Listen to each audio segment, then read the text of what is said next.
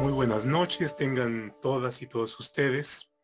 Es un gusto volver a estar eh, compartiendo esta jornada de reflexión con todos ustedes ahora con un tema que ha ocupado un buen espacio en las noticias y en los titulares y tiene que ver con la demanda que el Estado mexicano ha presentado ante las Cortes norteamericanas en contra de distintos o diversas eh, corporaciones fabricantes de armas.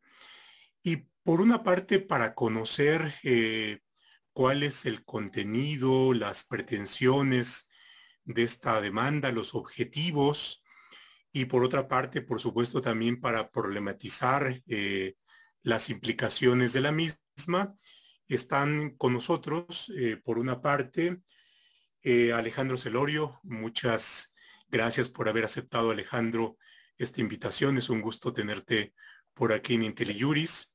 Alejandro es el consultor jurídico de la Secretaría de Relaciones Exteriores, así es que tiene una responsabilidad de primer nivel en esta demanda y en esta acción del gobierno mexicano. Por otra parte, Pablo Monroy. Pablo, igualmente bienvenido a IntelliJuris, que es integrante del equipo de la Consultoría Jurídica del Gobierno mexicano. Y también está con nosotros un conocido, muy querido, Guillermo García. Bienvenido, Memo, que ha estado aquí eh, a propósito de los temas que tiene que ver con energía. El, eh, Guillermo es profesor de la Universidad de Texas AM y especialista en estas cuestiones internacionales.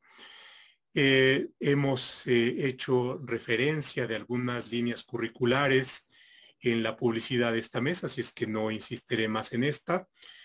Y para aprovechar el tiempo, por supuesto, y entrar en materia, eh, le pediría a Alejandro y a Pablo, como ustedes indiquen, que nos puedan hacer un primer acercamiento a la demanda eh, y a partir de ahí podemos eh, ir hilvanando esta charla. Muchas gracias, Alejandro y Pablo.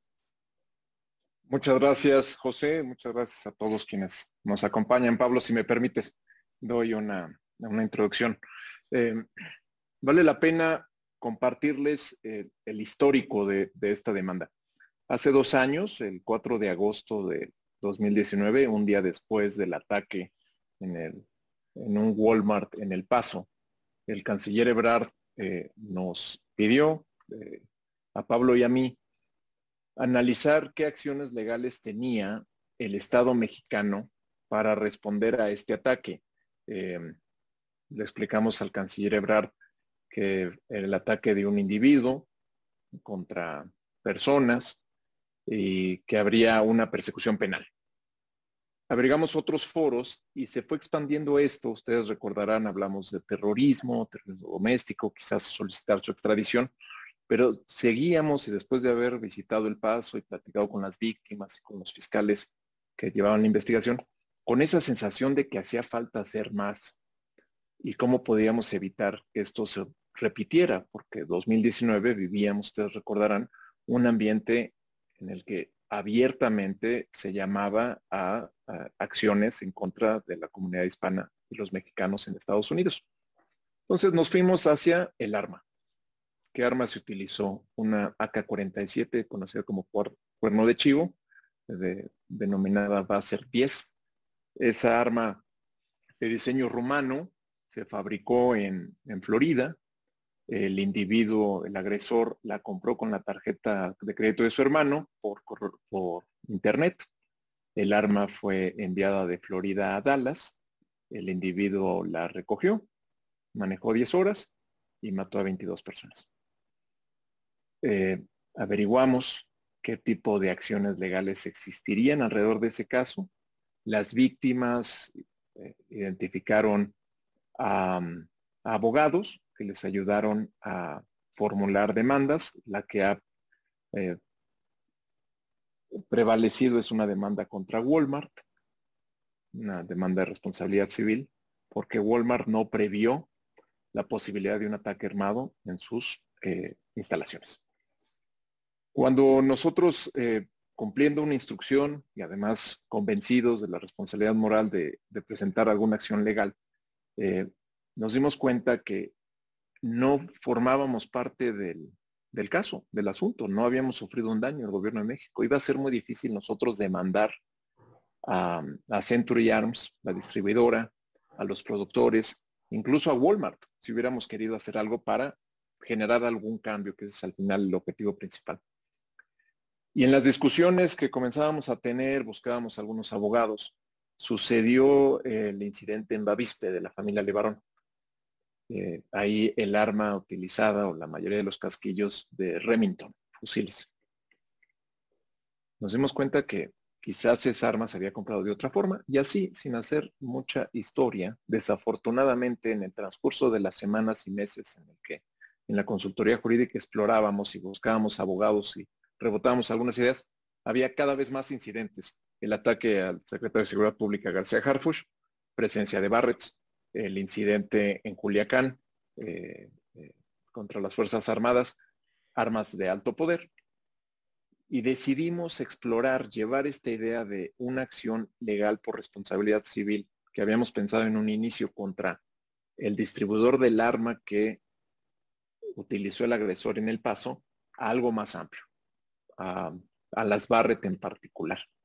Em, e, en paralelo, conseguimos el apoyo y nos vinculamos con el Brady Gun em, Prevention Center de Estados Unidos, que es la organización eh, pro bono o sin fines de lucro con mayor prestigio y mayor experiencia en demandas de ciudades y estados en contra de la industria armamentista. Y, y Steve Shadowin, que es un especialista en este tipo de demandas por responsabilidad civil y en particular ha asistido a familias mexicanas que han sufrido lesiones o muerte por disparos transfronterizos de, por parte de agentes de la patrulla fronteriza en la frontera norte de México, sur de Estados Unidos. Se conformó el equipo y exploramos pensando en qué podríamos hacer. Y el, lo primero que nos dimos cuenta fue, existe una ley de inmunidades que protege a la industria de las armas de fuego en los Estados Unidos y que ha facilitado que la mayoría de las demandas, y es una pena que haya tantas demandas porque eso significa que hay demasiadas muertes en Estados Unidos ocasionadas por estas armas de fuego, no prosperan. Por eso nos tomó dos años este análisis. ¿Cómo podemos flanquear, rebasar estas inmunidades, más otros escollos que seguramente vamos a enfrentar y que ahora podremos discutir porque es el gobierno de México quien está demandando.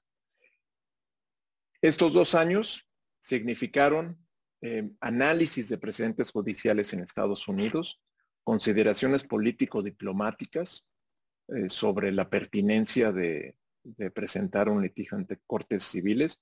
Les comparto el argumento principal es, esta es una demanda contra un producto defectuoso. El producto defectuoso es un arma que en las manos incorrectas, que es una persona desequilibrada mentalmente, alguien que no está capacitado, certificado o entrenado para usarla, o personas dedicadas a actividades ilícitas, mata y hiere. Ese es el defecto. Entonces, es una demanda que tiene un efecto muy amplio para atender un tema muy necesario de atender, pero si se ve, es una demanda de alguien que sufrió un daño contra alguien que consideramos que podría modificar sus prácticas, tanto de acción como de omisión, para que no vuelva a sufrir esta persona, persona, en este caso, el gobierno de México, este daño. Y así es como la semana pasada presentamos la demanda. Eh, tendré oportunidad, me imagino, en la conversación de compartirles más elementos desde la arena política, porque debimos de ser muy cuidadosos en el análisis para que no se entendiera que esto era una demanda contra la segunda enmienda. Nunca lo haríamos, además no me imagino una vía jurídica para atentar contra la segunda enmienda en Cortes Federales, pues sería una acción de inconstitucionalidad, no, no tendríamos standing como gobierno de México, entonces no es contra la segunda enmienda, no es contra el gobierno de, de Estados Unidos, porque no estamos señalando negligencia del gobierno de los Estados Unidos, hay otros foros, quizás, eh, donde un Estado puede demandar a otro Estado. Esto es una demanda entre particulares en el que el actor es el gobierno de México por haber sufrido un daño directo e indirecto y en el que señalamos que las prácticas negligentes, la falta de cuidado, eh, en algunos casos sí conductas ilícitas de posible contubernio, que estarán fuera del comercio responsable, le generan un daño al gobierno de México. Eh, ¿Qué esperamos? Eh, estamos pidiendo que cesen estas prácticas porque lo que queremos es que disminuya o se acabe el tráfico ilícito de, armas, que ese es el daño principal, que estas actividades eh, negligentes facilitan el tráfico ilícito de armas a México. Estamos pidiendo una compensación, porque creo que consideremos todos que una demanda sin solicitud de compensación pues no tiene dientes y quizás no se tomaría en serio y estamos pidiendo de entrada algunos cambios en sus prácticas y solicitudes a las empresas de hagan algunos cambios para evitar que sus productos lleguen a manos de personas que no tendrían que tener esas armas en México. Eh, concluyo diciendo, este es un ejercicio en el que eh, se pensó mucho, se trataron de equilibrar factores eh, desde la arena diplomática, la arena política, la cuestión legal, la cuestión moral, y lo que nos impulsa y lo que impulsó la instrucción del canciller Ebrard y al final de todas las dependencias involucradas en este esfuerzo, es que ya dos años fue demasiado tarde. Este es un esfuerzo que tenemos que hacer, porque más consideraciones diplomáticas, políticas, legales, no nos pueden detener porque cada día mueren personas. Cada día sufre más daño el gobierno de México y es algo necesario, eh, oportuno y estratégico ya en la conversación podré compartirles un poco más. Muchas gracias, José. No, muchas gracias. Has hecho un buen y claro planteamiento de las cuestiones generales y también apuntas a las cuestiones más finas, ¿no? Eh, Pablo. Ahora sí, muchas gracias, José. Un, placer estar contigo, este, con todo el público de IntelliJuris, con, con Guillermo y por supuesto con, con el consultor jurídico, querido jefe y amigo. Em, eh, pues para complementar un, poco eh, eh, este contexto que nos da Alejandro em, en cuanto a la demanda, el por qué se presenta y, la historia detrás de ella, yo quisiera referirme un poco ahora a algunos aspectos jurídicos más puntuales, ¿no? empezando por la, la, teoría del caso o la doctrina bajo la cual se presenta este reclamo.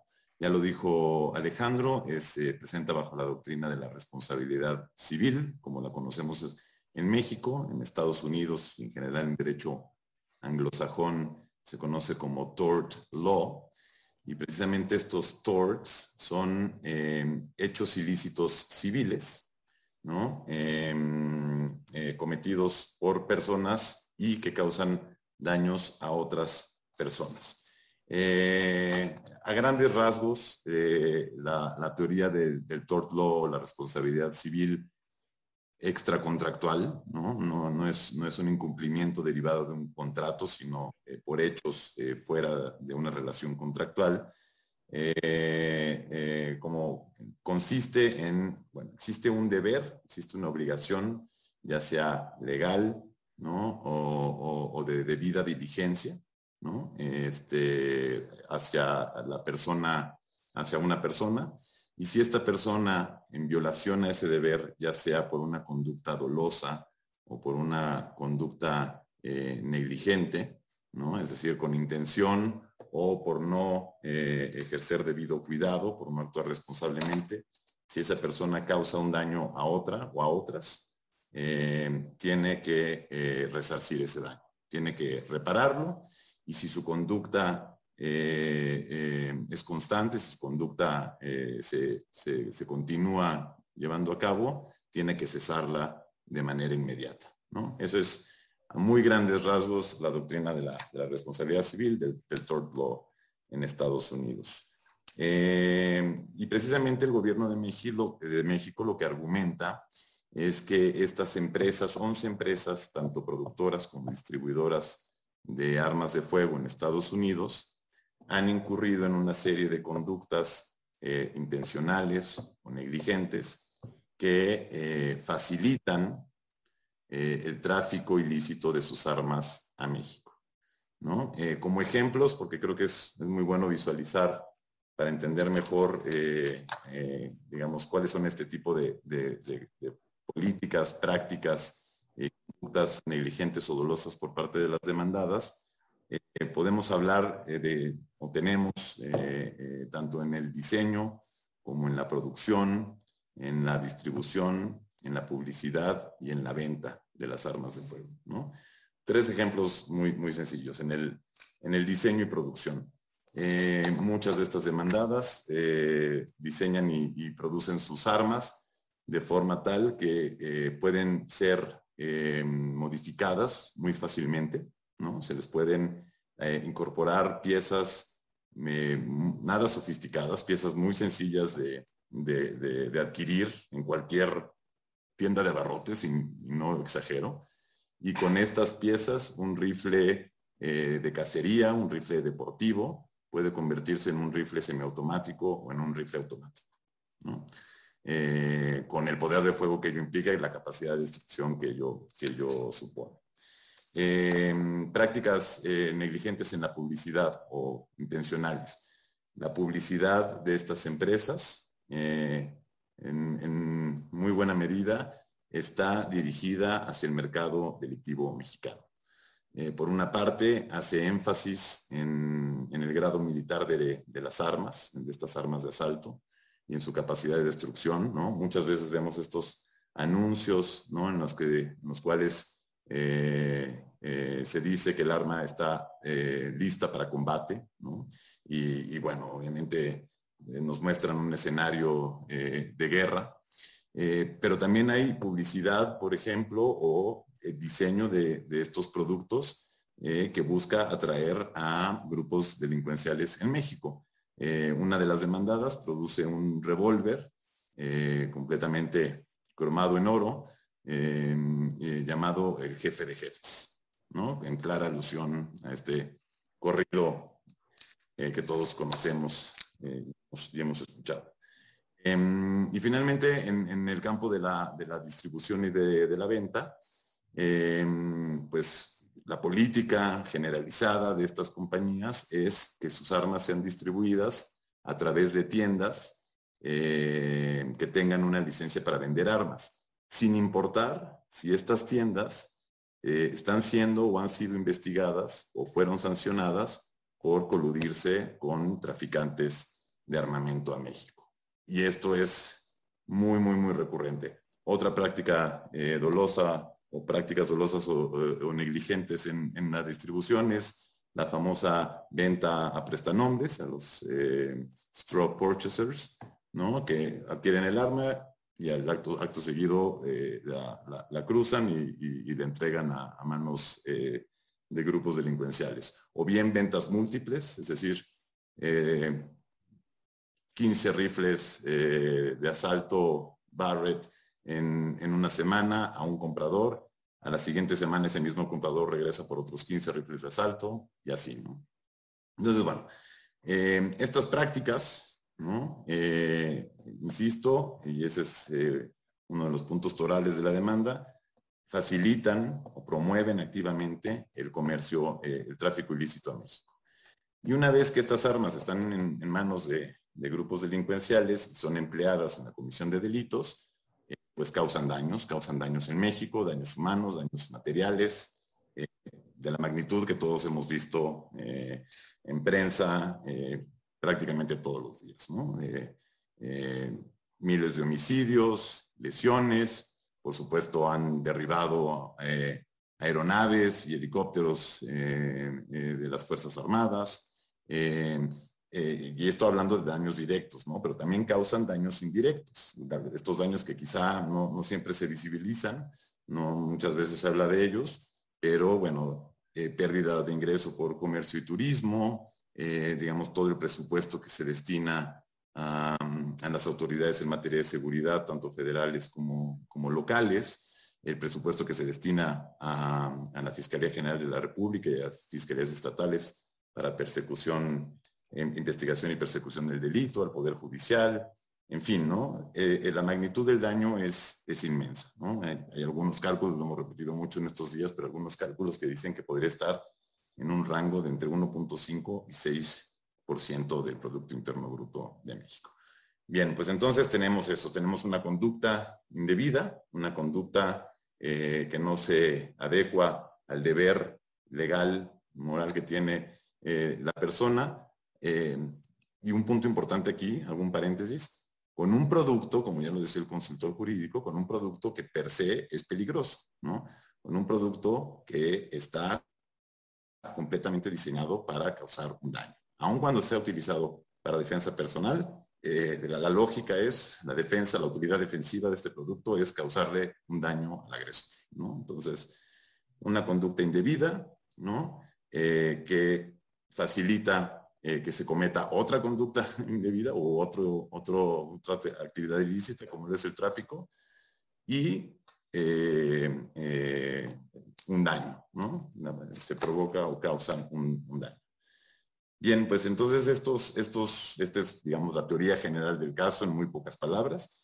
Y, antes de, terminar, sí poner sobre la mesa algunos de, de los principales retos que durante estos dos años hemos analizado con, con, toda minuciosidad. Eh, hemos eh, estudiado tanto el equipo en la consultoría jurídica como nuestros abogados en Estados Unidos eh, y las formas, también de manera muy amplia, en las que, o mediante las cuales pretendemos superar estos retos o desafíos.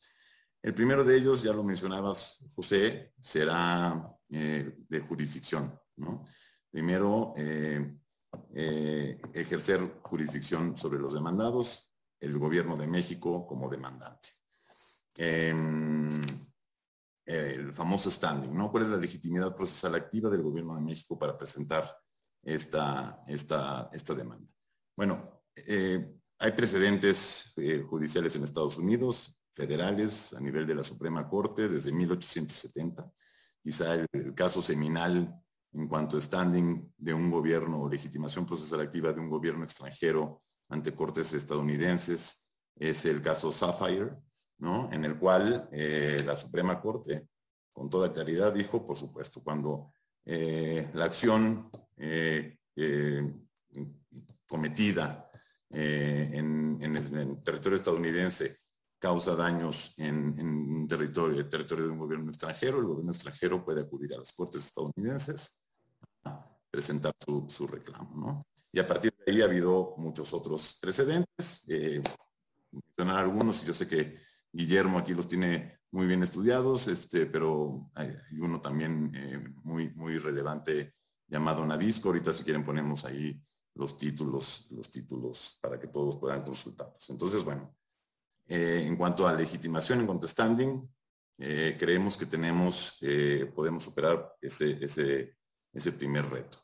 El siguiente reto tiene que ver con la admisibilidad, la admisibilidad de la, de la demanda mexicana y, muy concretamente con esta ley que ya adelantaba el consultor jurídico llamada, bueno, se le conoce como placas, son sus siglas. El título en español es de la protección del comercio legal de armas. The Protection of Lawful Commerce of Arms Act. Es una ley relativamente eh, nueva, eh, de 2005, y una ley además que surge como resultado del cabildeo millonario que estas empresas eh, fabricantes, distribuidoras de armas emplean para pues, poder continuar con sus actividades y que eh, sus ganancias no se vean afectadas. Entonces, básicamente lo que dice es, eh, o lo que hace esta ley es otorgarle inmunidad procesal a las empresas, ¿no? Eh, en caso de que sus productos sean utilizados en actividades ilícitas. Em, pero esta ley tiene algunas excepciones, ¿no? Y entre las excepciones están, digamos, relevantes para nuestro caso, cuando eh, el demandado, la demandada, la, empresa eh, importadora, distribuidora o incluso asociaciones eh, comerciales de estas empresas incurren en negligencia. ¿no? Eso, es, eso es, grosso modo, una de las excepciones. También cuando las demandadas violan legislación estatal. Y esto es algo muy relevante para nuestro caso. el foro que se escogió para presentar la demanda no, no, es, no es por casualidad, está también dentro de la estrategia del gobierno de México. Em, en fin, existen eh, excepciones que van relacionadas con esto, ¿no? Negligencia, violación, eh, eh, digamos, intencional a una, a una ley estatal o, pues eso, defectos, defectos en el producto, ¿no? Famoso product liability o responsabilidad por el, por el producto. Entonces, bueno, además de que podemos, digamos, echar mano de esas excepciones, eh, un argumento novedoso, esta es la primera vez que se intenta y evidentemente por la naturaleza del, demandante, eh, es que esta ley no eh, puede ser aplicada extraterritorialmente. Me explico un poco. si bien la conducta indebida sucede en Estados Unidos, la conducta de, origen sucede en Estados Unidos, todas estas prácticas de las que ya hablábamos, y que insisto es un catálogo muy amplio, el daño eh, ocurre en México. Entonces ahí también con base en precedentes, y ahorita para no alargarme más los, citaremos en otra oportunidad, pero con base en precedentes de la Suprema Corte, ¿no? Eh, la ley que resultaría aplicable, la ley sustantiva, no procesal, sustantiva, que resultaría aplicable a este caso en concreto cuando el daño sucede en otro país, es la ley de ese país, ¿no? La ley donde ocurrió el daño, es decir, la ley mexicana. Con lo cual, placa no tendría una aplicación en este caso. Si, no, si este argumento no prosperara, pero creemos que tiene muchas posibilidades y hemos tenido muy buenos comentarios por parte de abogados y académicos y académicas en Estados Unidos en cuanto al, valor de este argumento, entonces recurrimos a eh, los argumentos eh, o bueno, a todas estas otras excepciones previstas por la, por la propia ley. ¿no? Em, y el tercer, digamos, este reto, pues evidentemente ya será en cuanto al fondo, ¿no? Es decir, las demandadas incurrieron en estas prácticas dolosas o negligentes, sí o no, de qué manera se puede probar que esa práctica facilitó el tráfico ilícito y eh, el daño entonces puede ser atribuible a la práctica ilícita de, origen o indebida de origen. En fin, entonces ya para, para terminar, darles un poquito de idea de cuáles son las causas de acción que, el gobierno de México presenta en la, en la demanda. Eh, eh, muchas, bueno, tres de ellas tienen que ver con negligencia, tanto negligencia per se, es decir, no ejercer debido cuidado en, tu conducta, como negligencia grave, que en este caso es mucho más equiparable a dolo, ¿no? Es una verdadera intención de, eh, de, causar un daño.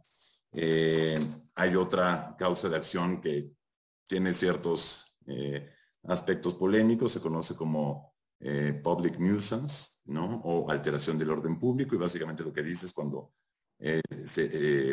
hay una acción que causa un daño o viola o afecta un derecho común, ¿no? Y es una causa de, acción que está sobre todo reservada para, entidades públicas, gobiernos de ciudades, gobiernos estatales, o en este caso un gobierno extranjero. También está, por supuesto, producción eh, defectuosa, es decir, estás eh, produciendo un, un, artefacto que per se es peligroso, que además es mucho más peligroso que lo que espera un consumidor normal que lo sea, ¿no? No tiene dispositivos de seguridad suficientes, ¿no? Entonces, otra de las causas de, de acción. También tenemos causas de acción como violación a leyes que regulan eh, la forma de, hacer publicidad, eh, leyes estatales que regulan la forma de hacer publicidad de este tipo de, productos, enriquecimiento injusto por parte de las empresas, es decir, obtienen una ganancia económica a costa de vidas humanas y de daños materiales a otro país. y bueno, violación de otro tipo de, leyes del foro, ¿no? del estado de Massachusetts. Entonces, bueno, grosso modo, esa es una introducción, digamos, a, las cuestiones legales más relevantes o jurídicas más relevantes de, este reclamo. Vaya, pero nos da una idea mucho más completa del contenido de la demanda y también, por supuesto, de lo problemático que pudiera resultar y por otra parte lo estratégico, ¿no? Eh, Memo, en esta cuestión es, es una acción no ordinaria y no ordinaria en una diversidad de sentidos. No ordinaria en el sentido político, porque aun cuando formalmente, si entendí bien, se presenta a título de particular ante las Cortes Americanas, no deja de ser una demanda de un Estado eh, y por tanto hay una, una serie de implicaciones, llamémoslo así, políticas en términos generales. Es no ordinaria en el sentido jurídico de la demanda, dado que, por lo que nos han comentado nuestro consultor jurídico y Pablo, hay una diversidad o hay una serie de cuestiones muy peculiares que ameritan un análisis más detallado. Desde tu perspectiva, eh, y una de tus virtudes no solamente es que conoces el derecho mexicano, sino también el americano y las implicaciones internacionales, eh, ¿cuál, es tu primera, una primera reflexión sobre, sobre lo que nos han planteado nuestros, nuestros invitados? Gracias, Pepe, y bueno, gracias, consultor, y gracias, Pablo, por, por, por, la invitación, y me da mucho gusto participar. Pues sí, en efecto, esta es una demanda típica en muchos sentidos, ¿no? Y me gustaría concentrar mi, mi, comentario este, sobre la demanda en tres puntos. Primero, si puedo en México puedo no demandar en Estados Unidos a particulares, que es uno de los temas que a la gente como que le llama la atención. ¿Cómo es posible que un Estado pueda demandar a un particular en cortes internacionales, en cortes de otro país? ¿Y cuáles son las consecuencias y los límites de ese tipo, ese tipo de acciones? El segundo comentario va a ser el papel que juega placa en limitar este tipo de, de demandas y por qué el argumento de que lo que se está violentando la ley mexicana es tan novedoso y podría ayudar a resolver ese problema. Y en tercer punto, platicar un poco los, el impacto que puede tener la demanda a largo plazo, más allá concretamente sobre si se pierde o no se pierde el caso, ¿no? Porque estos casos, este tipo de estrategia de, litigio estratégico, pues siempre tiende a tener, este, digamos, efectos secundarios, ¿no? Eso es como cuando avienta una piedra a, una, a un lago que no, no, se está moviendo y empieza a tener olas, ¿no? Entonces vamos a platicar un poco de esos temas. Bueno, el primero es ¿México puede o no puede demandar en cortes americanas a los productores de armas? Sí. Como ya lo platicó Pablo, además hay muchos precedentes donde los estados, otros gobiernos han demandado a particulares. Por lo general, cuando se trata de torts este, o responsabilidad civil, hay tres elementos que se deben de cumplir para que los estados puedan presentar la demanda. Primero es, se tiene que probar que hay un daño real a un interés legítimamente protegido. Dos, que hay una relación causal entre el daño generado y la conducta alegada. Y aquí es donde empezamos a meternos en detalles, ¿no? Porque al final de cuentas, si el daño es las muertes, ya las empresas están empezando a decir, pues los muertos de México no nos los carguen a nosotros. Hay mucha negligencia en la forma en la que se combate el crimen en México, hay corrupción, todo lo que ya sabemos y no tengo que entrar en detalles eh, sobre cómo, cómo está la guerra contra, contra el narco en México. Y ellos dicen, pues las muertes no son nuestras, sino son de otros factores. Y el tercer eh, punto que se debe probar es de haber la posibilidad de remediar el daño con una decisión judicial. ¿no? Si el foro dice, a fin de cuentas, ganes o pierdes, no vamos a poder remediar ese daño porque hay otros factores causales ahí, pues se puede caer. Entonces, ahí llevamos tres puntos que son difíciles de probar, pero que creo que se pueden, se pueden, ir, se pueden ir brincando. Ojo, también es importante resaltar que cuando un Estado demanda a particulares en Estados Unidos, está renunciando automáticamente a su inmunidad a que lo puedan contrademandar. Y esto estoy seguro que, la Canciller lo tiene muy claro, ¿no? El riesgo es que eventualmente también las empresas van a contrademandar. Y Placa, de hecho, le da causales de demanda para poder recuperar costos relacionados con, la demanda y México ya no puede alegar inmunidad diplomática para ese tipo de daños, ¿no?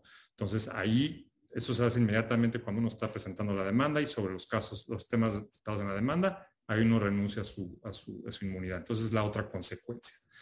El otro tema que también es interesante, que yo creo que ahí va a haber una discusión este, eh, dentro de las cortes, es el concepto del parens patriae.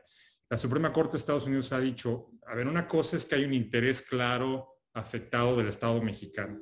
Esto, por ejemplo, cuando pues, hay demandas a, a, propiedades de un gobierno en Estados Unidos y demandan a un particular por negligencia, pues ahí está claro el daño.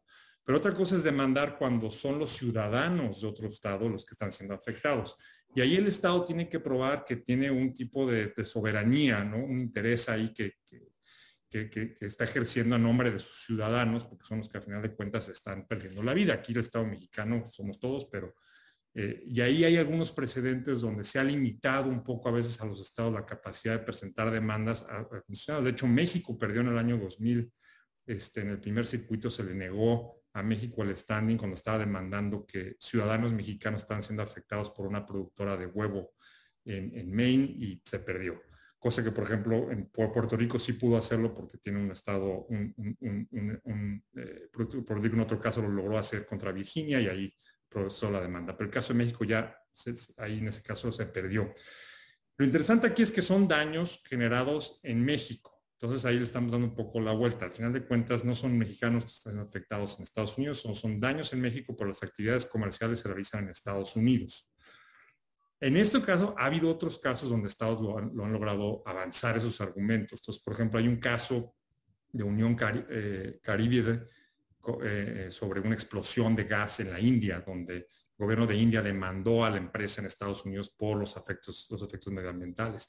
Hay otro caso de Ecuador, donde las provincias de Ecuador y ciudadanos de Ecuador demandaron a una empresa que rociaba este, cultivos de cocaína en el Amazonas que eventualmente afectaron y esa demanda procedió.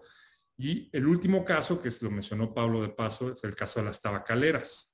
Y aquí ha sido muchos países demandaron, este, incluyendo Belice, Bolivia, la Unión Europea, Canadá, Venezuela, Guatemala, demandaban a las tabacaleras porque estaban introduciendo ilegalmente tabaco en sus territorios para evitar pagar los impuestos al tabaco. ¿no? Y aquí hubo varios argumentos. Hubo países que dijeron, la afectación que estoy teniendo yo es, estoy incrementando mis gastos de, procuración de justicia para poder perseguir a, este tabaco y además no estoy perdiendo yo ingreso impositivo porque pues este tabaco debería pagar.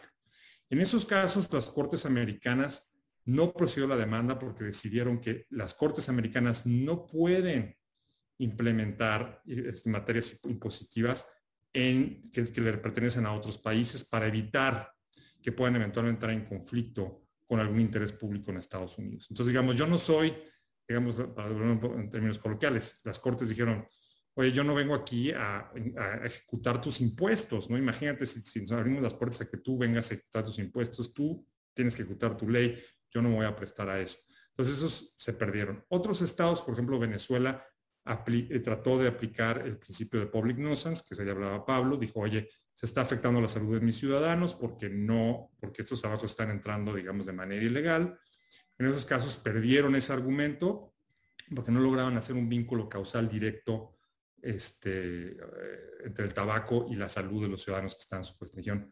Puede haber muchos factores por los que tu ciudadanía está siendo afectada, no solamente el tabaco, tienes que probarme que el vínculo causal es suficientemente fuerte para decir, es ese tabaco lo que está provocando que esa persona termine en el hospital, ¿no? y ahí lo perdieron. Entonces ahí vamos, vamos a lo mismo, vamos al argumento anterior. Hay muchos factores porque la gente está, la violencia está rampante en México, ¿no? Y no nada más es el tema de las armas. El tema de las armas es uno de muchos. Pero ahí ese argumento yo creo que es donde va a costar más trabajo, ese vínculo causal en, decir la violencia en México, las muertes en México están exclusivamente vinculadas a la capacidad de las armas del narco y no hay otros factores. Ahí yo creo que ese es uno de los temas donde va a estar mucho, va a ser, difícil no diciendo que sea imposible, pero va a ser los, los puntos más contenciosos de la demanda. Y el tercer tipo de demandas, por ejemplo, de los tabacos, donde sí procedió, fue el caso de la Unión Europea, donde trataron de aplicar la, aplicación extraterritorial de las propias leyes americanas, el efecto que tenían en la Unión Europea. Y aquí exclusivamente hablaron del RICO, que es este, la ley de crimen organizado que existe en Estados Unidos, y aplique, dijeron, esta ley tiene efectos en la Unión Europea y entonces no estamos pidiendo que apliques ley, ley europea nada más, sino estás aplicando ley americana. Y ese caso llegó a la Suprema Corte de Justicia de Estados Unidos y la Suprema Corte de Justicia terminó resolviendo que tenían que aparte probar que hubiera un daño también en Estados Unidos y no solamente en la Unión Europea por no cumplir con la ley americana. Entonces, digamos, esos precedentes están ahí, va a ser, son precedentes importantes creo que los tienen muy bien estudiados. No estoy diciendo que sea imposible que los brinquen, pero bueno, están eh, frente. Ahora vamos a placa. Placa, como ya lo, ya lo mencionaron, limita la cantidad de, de tipo de acciones que se pueden presentar por responsabilidad civil contra los productores de armas. ¿no? Esta ley se pasó precisamente porque desde los años 80 se empezaron a presentar muchas demandas contra productores, distribuidores y comercializadores de armas. Y llegó un pico, por ejemplo, en los años, a inicios de los 2000, donde 30 ciudades empezaron a demandar a los productores bajo el principio este de, de public nuisance. ¿no? Eran más o menos, son cinco las teorías que se presentaban en esos casos. Uno, la responsabilidad objetiva o el strict liability, que tenía que ver con el producto en sí, ¿no? Decían, de los beneficios del producto como lo estás diseñando, realmente no están, hay más riesgos que beneficios de diseñarlo de tal manera y este producto lo estás haciendo para, pues, para la guerra, básicamente, no para cazar o para defenderte o demás, ¿no? El otro era la negligencia este, en la sobreoferta, Básicamente estás produciendo armas y las estás distribuyendo más allá de lo que el mercado puede eh, recibir. Entonces, claramente estás sabiendo que se están vendiendo más armas en un pequeño pueblo donde hay una cantidad de población pequeña y de pronto se están vendiendo cientos de armas. Claramente estás inundando el mercado. ¿no? Lo otra era la negligencia por el comercio, que ya platicaba Pablo. Estás sabiendo que estas armas están terminando en manos del crimen organizado o en manos de alguien que puede cometer un crimen y tú lo sabes y se lo estás tú este, facilitando. La tercera, obviamente, era la negligencia por no supervisar a los distribuidores que tienen mala fama, ¿no? Ya sabes que esos distribuidores han, caído en negligencia y tú sigues distribuyéndoles y esta gente sigue vendiéndose la misma gente, ¿no? Y el último, el último causar era el, perjuicio al orden público, que era el public nuisance, donde básicamente los estados, este tipo de demandas por lo general proceden este, en casos de daños medioambientales, por ejemplo, no se contaminan ríos o, la fábrica contamina uno de los pueblos. Entonces se hicieron también los argumentos ahí. Al final, después de todos estos litigios, muy pocos ganaron, hay que decirlo, muy pocos lograron progresar. Aún así se pasó placa en el 2005 y de hecho 32 estados también pasaron varias leyes para limitar la responsabilidad civil de estas empresas. Entonces, digamos que ahí, en ese caso, hasta hubo un backlash, yo diría un, golpeteo hacia atrás por todo el litigio y más que avanzar ciertos temas terminó afectando. Te dejaron las excepciones que ha producido Pablo, que son importantes recalcar. El tema de la compensación negligente es uno de los más importantes. Básicamente es si tú sabes que la persona a la que se lo estás vendiendo va a cometer un crimen y era obvio que lo iba a cometer, tú eres negligente en esa comercialización. Y la otra era si existen pruebas de que se está violando una ley, ya sea estatal o federal, en la venta y tú lo sabías y aún así este, procediste a la venta, ¿no? Aquí han procesado, a pesar de placas, sí han avanzado varias demandas y es importante mencionarlas porque son precedentes muy importantes para el caso de México. En el 2005 fue el primer caso, que fue el de Badger Gun Store en Milwaukee. Ahí este, una persona literal entró acompañado de, un menor de edad, compró, compró el arma, que el menor le decía yo quiero esa arma, el menor no debía haber podido comprarla eh, por las leyes locales yo sí, yo quiero esa arma, si tal, a ver, dásela. De hecho, cuando puso el nombre de la persona que estaba aplicando, puso el del otro, el vendedor le dijo, no, pon tu nombre porque no se la puedo vender a él. La cambió, la persona y a las dos semanas usó este menor de edad la arma para matar a cinco policías, una cosa. Entonces terminó una demanda grande, fue un comercio negligente y terminaron pagando este, a los familiares de los policías varios millones de dólares este, los comercializaron. Entonces ese es un precedente directo. El otro es el caso de Sandy Hook, que todos ustedes recordarán, Sandy Hook fue una, primaria en, Connecticut donde entraron a matar este, a varios menores de edad. Este fue uno de los grandes escándalos en Estados Unidos. Se presentó una demanda ahí también contra los productores en Connecticut y este, por violaciones, ahí fue interesante, se argumentaron las violaciones a la ley local de protección al consumidor. Y aún así procedió la ley. La Suprema Corte de Justicia, de, la Suprema Corte declinó este, a traer el caso y ahorita todavía está en proceso. Vamos a ver cómo termina, pero hay un, hay un pequeño camino este, abierto, ¿no? Y las otras son las de las matanzas en Las Vegas, que hubo, como ustedes recordarán, en Las Vegas, Nevada, hubo una matanza muy fuerte en un concierto, y las otras fueron las víctimas de la sinagoga en California. Y en esos dos casos las demandas han, han procedido porque están argumentando que los productores crearon una, una arma que se puede, se puede este, transformar fácilmente en un arma automática. Y ahí hay una violación directamente a las leyes locales porque no deberían de poderlas transformar tan sencillamente. Y entonces esas demandas están procediendo y ah, estamos al pendiente de cómo se van a resolver. Entonces, esos son casos que están para México, son casos importantes que pueden servir como precedente a favor de la, demanda de México. Y aquí me gustaría nada más cerrar con, la parte del impacto. A veces nos, clavamos mucho en si el caso lo van a perder o va a ganar. Es mucho más complejo. Los temas, este tipo de temas, este tipo de estrategias de, litigio, no necesariamente nos tenemos que quedar con México ganó, México perdió, sino cuáles son los efectos a largo plazo que pueden, pueden pagar. Yo como lo veo, este tipo de casos generan tres tipos de, cosas. Uno es, pueden cambiar la narrativa pública de cuál es el problema. ¿no?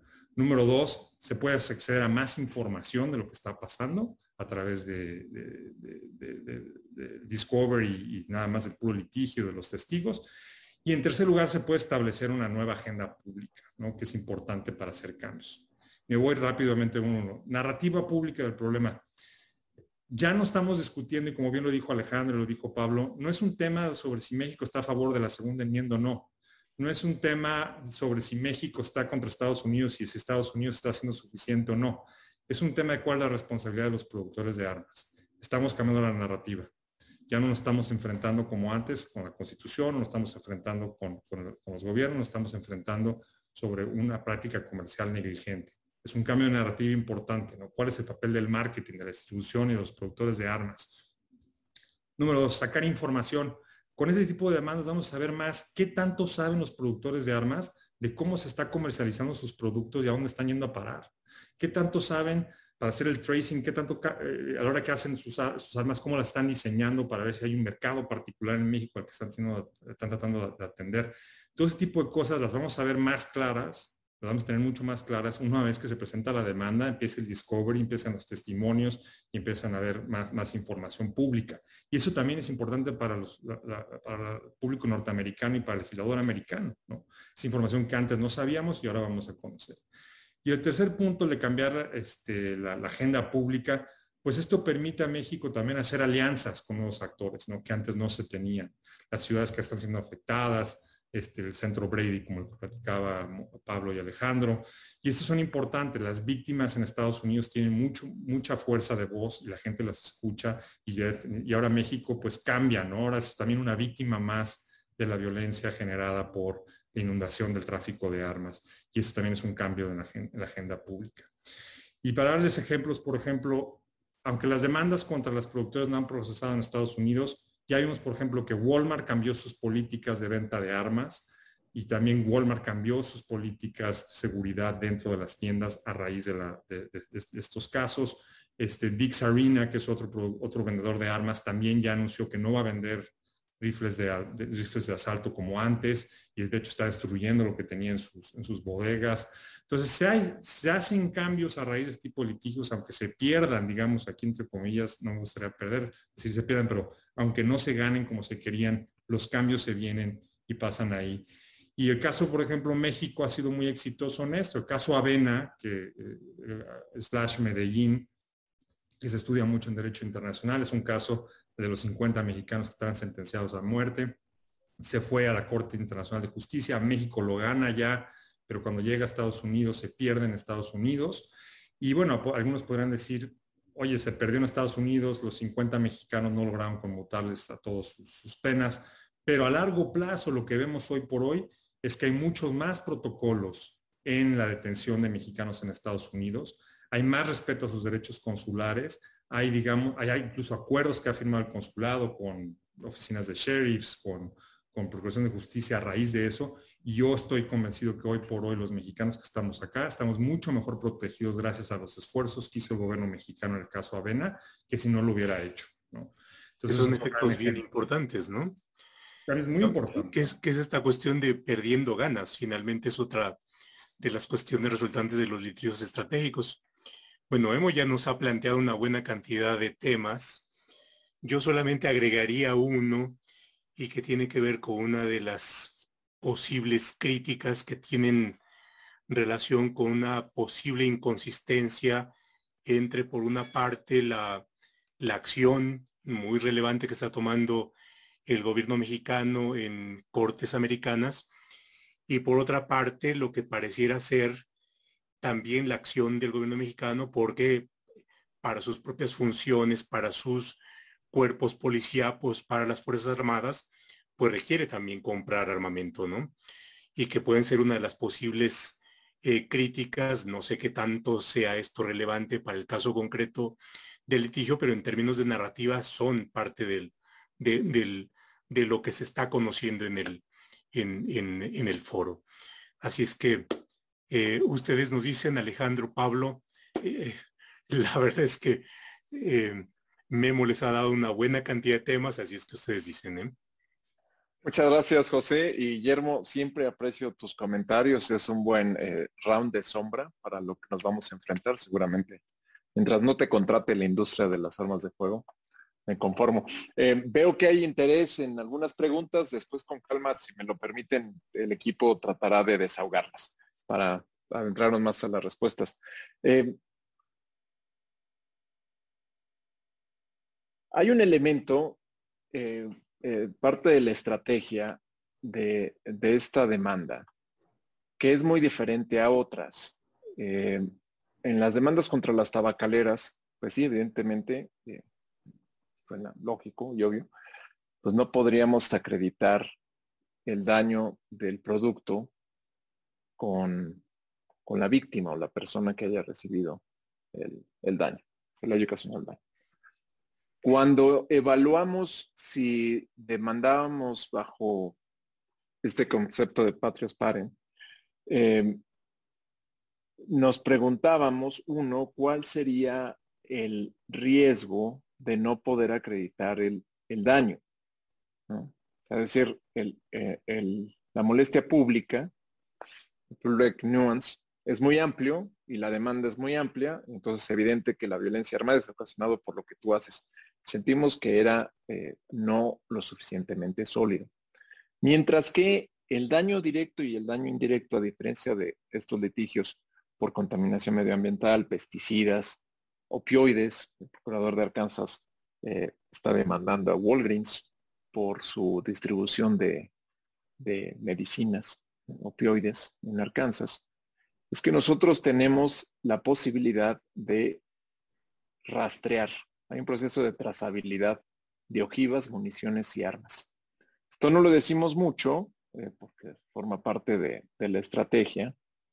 Eh, hay un memorándum de entendimiento entre la, Agencia de Alcohol, Tabaco y Armas de Fuego, ATF, en Estados Unidos, y la Fiscalía General de la República.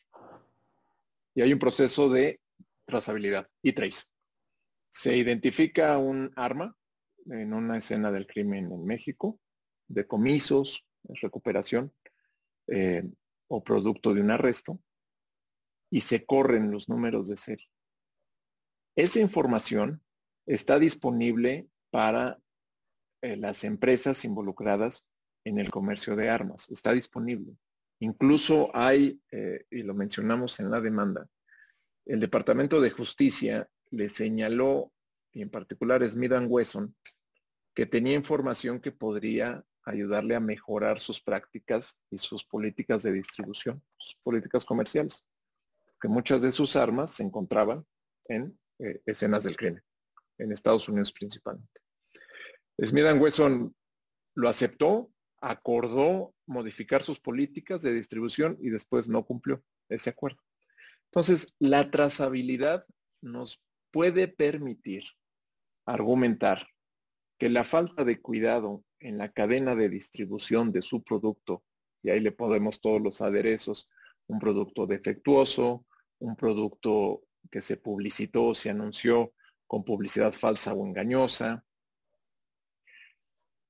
Salió de una fábrica, se vendió a un distribuidor y quizás esa venta fue regular, pero el punto último de venta es conocido por ATF, por las mismas empresas, que es quien le vende a la misma persona, al mismo corredor de armas. En la frontera hay 10.000 tiendas de armas en la frontera México-Estados Unidos.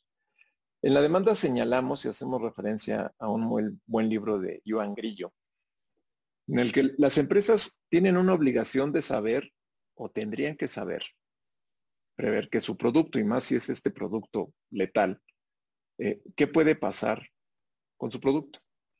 Entonces, esta parte de la trazabilidad. Eh, será interesante, eso ya es parte de la discusión del mérito de la demanda. Eh, ¿Qué información podemos obtener de los fabricantes en la etapa del discovery o producción de evidencia? Eh, ¿Qué información nosotros podemos recuperar? Aquí hago referencia, hay muchísima información del caso Rápido y Furioso. El caso Rápido y Furioso no forma parte de esta demanda, pero ilustra las prácticas del straw Entonces, sí tenemos un argumento diferente a otros, otras demandas en public nuance. ¿no? Para responder, Guillermo, a, eso en particular. Eh, sí, evidentemente es cuesta arriba, es muy difícil. Y déjenme eh, transmitirles, en el componente consultoría jurídica, nosotros vamos por, por una victoria en las cortes. Eh, nos parece que el daño, y a nombre de quienes han sufrido el daño, indirecto del gobierno de México, directo por los servidores públicos, los miembros de sus Fuerzas Armadas que han fallecido y que han sido lesionados, los gastos funerarios, gastos en psicólogos, atención médica y demás, pues ojalá llegáramos a las últimas consecuencias. Pero ya estamos teniendo estos efectos. Entonces, ya ganamos. Si llegáramos a perder eh, esta demanda, evidenciaríamos la inmoralidad, y aquí camino en cascarones de huevo y en la confidencialidad de, un webinar en línea. México nunca hará señalamientos sobre la legislación de otro país, nunca. Ni segunda enmienda, ni legislación federal. Pero si un gobierno extranjero que tiene la capacidad legal para demandar no lo puede hacer, porque se considera que tiene un efecto extraterritorial esta ley, pues ya estamos en, otra tesitura y ya serán otros argumentos los que esgrimiremos. Ahora, volviendo al litigio estratégico. ¿Qué puede suceder, siendo muy optimistas, si logramos flanquear placa con un argumento de extraterritorialidad? Le haremos, sin referirme a una ley extranjera, pero le haremos una grieta a una presa que impide un caudal, un cauce muy, muy grande de demandas de particulares en el extranjero, en México, en Centroamérica, en el Caribe, Jamaica, por ejemplo, en Canadá. Entonces, esta es una situación de qué tanta inmunidad pueden gozar las empresas y hay otros elementos que iremos detonando en el transcurso de los meses sobre responsabilidad de las empresas en materia de derechos humanos, qué tan moral es la venta que hacen. Aquí hago un señalamiento. Cuando responden en dos comunicados de prensa, la Asociación Nacional del Rifle y la Asociación de la Industria de Armas de Fuego, primer señalamiento, México es corrupto, el ejército pierde armas, eh, no tienen buenas aduanas. Esos son señalamientos contra el carácter, eh, eh, el, moral character, ¿no? El carácter de los demandantes. lo esperábamos en cualquier litigio. Esa es otra situación. Y no está litigio si México hace o deja de hacer. Y eso me lleva entonces al sometimiento, bajo el derecho internacional y doméstico en Estados Unidos, a la jurisdicción local. Es una situación de demanda comercial por prácticas negligentes. Yo esperaría eh, que si hubiera una contrademanda, eh, lo que se establecería, y ahí sí nos podríamos apoyar en el gobierno estadounidense, el Departamento de Estado, es que nuestra renuncia a jurisdicción eh, expresa y tácita es únicamente para ese foro, por ese tema. Nos tendrían que demandar quizás por colusión o facilitación de las prácticas negligentes. Entonces ahí ya estaríamos ganando porque reconocerían que hay prácticas negligentes. Pero de todas formas, Guillermo, es un tema interesante y yo creo que quienes nos escuchen y estén animados a escribir mucho, vale la pena pensar y prepararnos qué tanto eh, riesgo corren los gobiernos extranjeros cuando demandan en cortes estadounidenses, que es una práctica muy, muy común. Em, quizás como primera reacción, Pablo. Gracias, Alejandro. y yo quisiera eh, referirme a dos puntos. Uno, complementar lo que ya eh, sobre lo que elaboró Alejandro y otro también tiene que ver justo ¿no? con, con eh, cuáles son los objetivos de un litigio estratégico y en este caso, en este caso en particular. Eh, además del elemento de trazabilidad, que sin duda eh, es muy favorable ¿no? en, una demanda en contra de productoras y distribuidoras, también está el elemento que ya lo mencionaba Alejandro al hablar de trazabilidad de conocimiento, ¿no? Y ya lo, ya lo mencionabas, Guillermo, una de las excepciones a placa es esto, cuando con conocimiento le vendes armas a una persona eh, que va a cometer un delito, es decir, tienes certeza de que va a cometer un delito, una actividad ilícita, entonces eh, pues se abre una brecha para superar placa, ¿no? Eh, este conocimiento, estamos convencidos que existe. Que las, que las empresas eh, lo tienen. Eh, no solo en cuanto a eh, que sus armas terminan en, México, ¿no? Y, lo podríamos ver como quizá como fenómenos este, inconexos, aunque evidentemente tienen una conexión, ¿no? Sus armas terminan en México, eso lo saben. ¿Cómo lo saben? ATF se los dice. La, la agencia federal estadounidense, Oficina para Alcohol, Tabaco, Armas de Fuego y Explosivos, eh, regularmente les indica, miren, tantas armas producidas o distribuidas por ustedes terminaron en México en una escena de un crimen, de un delito, ¿no? Entonces, tienen ya el conocimiento de que ahí, ahí, ahí ese es el destino de muchas de sus armas.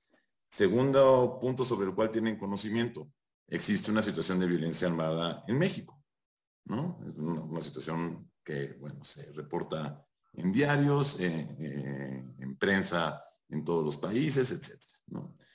Eh, y tercer punto, muchas veces tienen conocimiento de la ruta que sigue su arma. ¿no? Eh, es decir, ellos se la entregan a un distribuidor, el distribuidor la disemina en, en varias este, tiendas o quizá en estas ferias de, armas, los gun shows, ¿no? Eh, y por lo menos saben, y seguro saben más, pero bueno, por lo menos, eso sí hay certeza, saben a quién le vendió esa tienda eh, en particular, ¿no? Fulanito, fulanito de tal. Y saben que fulanito de tal muchas veces, insisto, se le ha abierto una investigación, ¿no? O fue sancionado, o digamos, eh, es un, es un prestante. Entonces, existe un conocimiento eh, sobre, sobre dónde acaban estas armas, ¿no? Y pese a tener ese conocimiento, o, puesto de otra forma, gracias a tener este conocimiento, ¿no? Es que apuntalan, redoblan estas prácticas, ¿no? ¿Por qué? Porque les, les genera un beneficio económico tremendo, Y, quiero, ojalá pueda en el curso de, estos dos puntos responder algunas, algunas preguntas. Eh, alguien por ahí preguntaba, bueno, también llegarán armas traficadas desde Israel, desde eh, Europa, desde China. Bueno, sí, pero eh, conforme a estudios muy bien sustentados, a cálculos basados incluso en información de autoridades mexicanas, siete de cada diez armas traficadas ilícitamente en México provienen de Estados Unidos. Entonces, aun cuando existan estas otras tres, digamos, en ese número, en ese universo de 10, eh, la, inmensa mayoría proviene, proviene de Estados Unidos. Eh, entonces, bueno, ese es un punto. Hay conocimiento. O sea, nosotros argumentamos y creemos que tenemos evidencia suficiente para probar ese conocimiento y de esa forma esta eh, causalidad también podría ser acreditada. Y en cuanto al tema de, de los objetivos de un litigio estratégico, bueno, ya eh, tanto eh, Guillermo como Alejandro han, hablado mucho de ello. Yo solo quiero eh, aprovechar esto para referirnos a, qué es lo que demanda México, que no lo, dije, no lo dijimos al principio. digamos que demandamos dos, este, dos grandes cuestiones o exigimos dos grandes cuestiones. La primera es una reparación em, económica ¿no? por el daño sufrido por, el mexicano en su conjunto. Em, ya hablamos un poco de cuál es, eh, en qué orden podría ubicarse ese daño, así que será una cantidad aún no determinada, que será dilucidada en juicio, pero bueno, una cantidad muy, muy, muy considerable. Pero eh, eh, la segunda cuestión, digamos, la, segunda eh, demanda, exigencia, son em, órdenes judiciales que obliguen a las demandadas a modificar sus prácticas, a, actuar de manera responsable, a ya no dirigir su publicidad a grupos delincuenciales en México, como argumentamos que lo hacen y podemos, creemos que podemos probarlo, eh, a ya no eh, permitir eh, ventas múltiples ¿no? a, sus, a sus distribuidores y a, las, a, los vendedores finales, en fin, a todas estas prácticas que cesen de una vez. Y, con esto, y por eso decimos que es lo más importante, pues con esto creemos que sí se puede prevenir y combatir de mejor forma el trasiego ilegal al país. Entonces, partiendo de esas, de esas dos exigencias, y como ya lo decían ustedes, ustedes dos, con cada paso que demos en el, procesalmente hablando, digamos, durante el litigio, es decir, si superamos eh, eh, el primer cuestionamiento, ¿no? La legitimación, la legitimidad procesal activa del gobierno de México, si lo superamos, eh, además de ser un triunfo parcial, nos acercamos más a un escenario en el cual los demandados las demandadas quieran sentarse a negociar, ¿no? O sea, cada palmo de terreno ganado por el gobierno de México, ¿no? Nos permite pensar en una, en una negociación de un acuerdo extrajudicial que indudablemente tendría que eh, tener estos dos componentes, es decir, reparación del daño, pero em, cesación de, de, las prácticas negligentes y dolosas en las que incurren. Si superamos placa, mucho más cerca de eso. ¿no? Entonces, no necesariamente, como bien dices Guillermo, quizá hay, muchas veces en que en estos litigios estratégicos, aun cuando se pierde, se gana. Eh, yo también agregaría, en estos litigios estratégicos, con cada obstáculo superado, por chico o grande que sea, se va ganando. ¿no? Y puede llegar un punto Aquí también lo decimos mucho en la oficina. Ya tenemos muchos mantras en esta oficina, ¿no? Uno de esos mantras es, nada impide a estas empresas a modificar sus prácticas comerciales en este momento. Ojalá, ojalá no hubiera tenido que llegar a una demanda. Ellos en este momento podrían dejar de venderle a tiendas que saben que están coludidas con el crimen organizado. Memo dado que andamos ya flanqueando el tiempo, una reflexión final. Bueno, mi reflexión final es que yo creo, yo creo que la tendencia actual de los casos que ya explicamos, del sentimiento que, de, cómo se está moviendo la discusión en Estados Unidos, favorecen al Estado mexicano. Este, nada más para platicar, por ejemplo, otro, otro, otro pequeño precedente que hay que tener muy, muy claro ahorita lo que pasó con las farmacéuticas, que es muy similar a, digamos que es el otro lado de la moneda, ¿no? Las farmacéuticas en Estados Unidos que estaban justamente comercializando negligentemente los opacios, que sabían que había vendedores que estaban vendiendo de más opacios, que en pequeños pueblos donde en Ohio, que además ahorita es un escándalo acá en Estados Unidos, la adicción a los, el incremento de adicción a los opacios, era imposible que se estuviera, consumiendo una cantidad este, adecuada de pasos y aún así se estaban vendiendo se estaban mercadeando. Se había hecho uso también de, campañas de mercadotecnia diciendo que no eran adictivos. Y las farmacéuticas hoy por hoy están en la esquina negociando. Las farmacéuticas hoy por hoy están pagando cantidades multimillonarias para reparar el daño que generaron por muchos años. Entonces, estas tendencias, estos casos que sucedieron con los opacios, que es el otro lado de la moneda de la guerra contra el narcotráfico, como quiera uno plantear, pues están ahí, ¿no?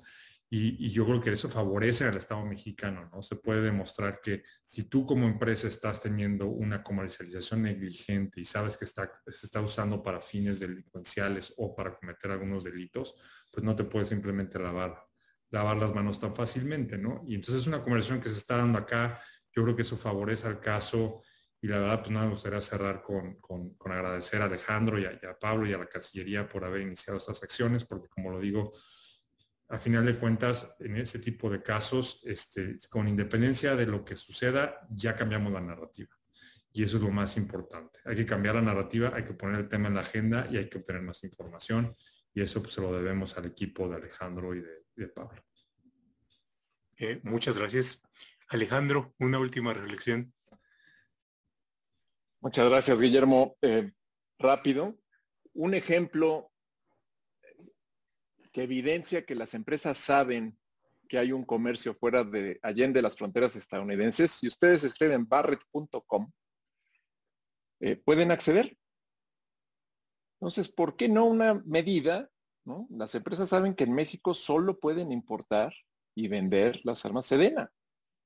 Un particular no puede comprar armas en México, en territorio mexicano. Entonces, ¿para qué las anuncian? ¿Para qué permiten que ingrese? Si uno quiere ver un partido de fútbol en una cadena estadounidense, eh, la dirección de IP no permite abrir esa eh, página de Internet. Ese tipo de restricciones. Sabrían muy bien. Y hay más. Hay páginas de Internet donde uno se puede meter y escoger qué tipo de barret quiere mandar comprar. Eso sabe. Respecto rápidamente a la importación legal y legítima, el Estado es eh, goza del monopolio, ejerce el monopolio del uso de la fuerza. Más que ser inconsecuente, nos, nos fortalece y nos da una oportunidad e incluso una ruta para las empresas. Así como hay un proceso muy engorroso para que las fuerzas eh, del orden público en México puedan adquirir armas, pues ¿por qué no se hace lo mismo para la venta de particulares? Entonces, hay todo un proceso transparente, eh, de rendición de cuentas para las Fuerzas Armadas Mexicanas, incluso somos parte del Tratado de Comercio de Armas, donde ofrecemos informes de cuántas compramos, dónde están. Sí, se pierden algunas, pero hoy platicamos con la Sedena, tienen el registro de cuántas se han perdido, pero eso no genera el medio millón de armas traficadas ilícitamente desde Estados Unidos. Hay información, entonces no es inconsecuente, es esto lo estamos haciendo bien, la importación lícita de armas, la venta de armas en México con una dirección general en la Sedena. Lo otro no nos corresponde a nosotros. Nuestro sistema jurídico es muy estricto respecto al comercio de armas. Se facilita el tráfico ilícito desde los Estados Unidos. Y concluyo con esta reflexión, eh, José Guillermo Pablo. Y la hago como como mexicano, no como consultor jurídico ni, ni, alguien que ha trabajado dos años en esta demanda. Desafortunadamente, esta demanda no podrá traer de regreso a una persona. Lo siento. Pero lo que sí puede hacer, lo que sí puede hacer, es atender un elemento que no se ha atendido. O sea, es el consumidor, el crimen organizado la compra, vamos a perseguir al consumidor. Los gobiernos, contención. El gobierno estadounidense, intercambio de información. Y los empresarios, nadie les ha dicho nada. Es momento de sentarlos en la mesa y responsabilizarlos en la medida de que sean responsables de los desaparecidos, de los muertos, de los heridos. Todos los incidentes atribuibles a un grupo, al otro grupo, quizás a, un representante del Estado. El factor común es el tráfico ilícito de armas.